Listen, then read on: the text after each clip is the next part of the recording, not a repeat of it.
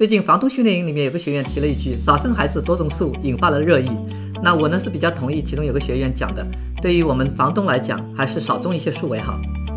那碰巧呢这两天我在找人砍树，我的出租房旁边一棵树，一个树枝早两天被风刮断了，而且还压断了电线，所以要紧急的找电工来修电线，一下子就花了一千。然后我又找了三家砍树的公司来估价，那大致的价位就是砍树本身大概要两千五百块，再加上处理树根和树墩部分，又要再加两千块。所以一下子差不多四个月的房租就打水漂了。大树啊有很多的问题，挡阳光，落叶要清理，断枝呢会损害房子，甚至会压到人或者宠物。树根呢会有损房屋的地基，而且呢还有可能因为树跟邻居产生纠纷。有的时候呢树会生病，会招致虫子和鸟兽，都是很麻烦。心中的小树虽然是美观，但是不要忘了，小树也是会长大的哦。我对租房管理的一个原则呢就是简约，不是必须的东西尽量不去折腾。那你怎么看呢？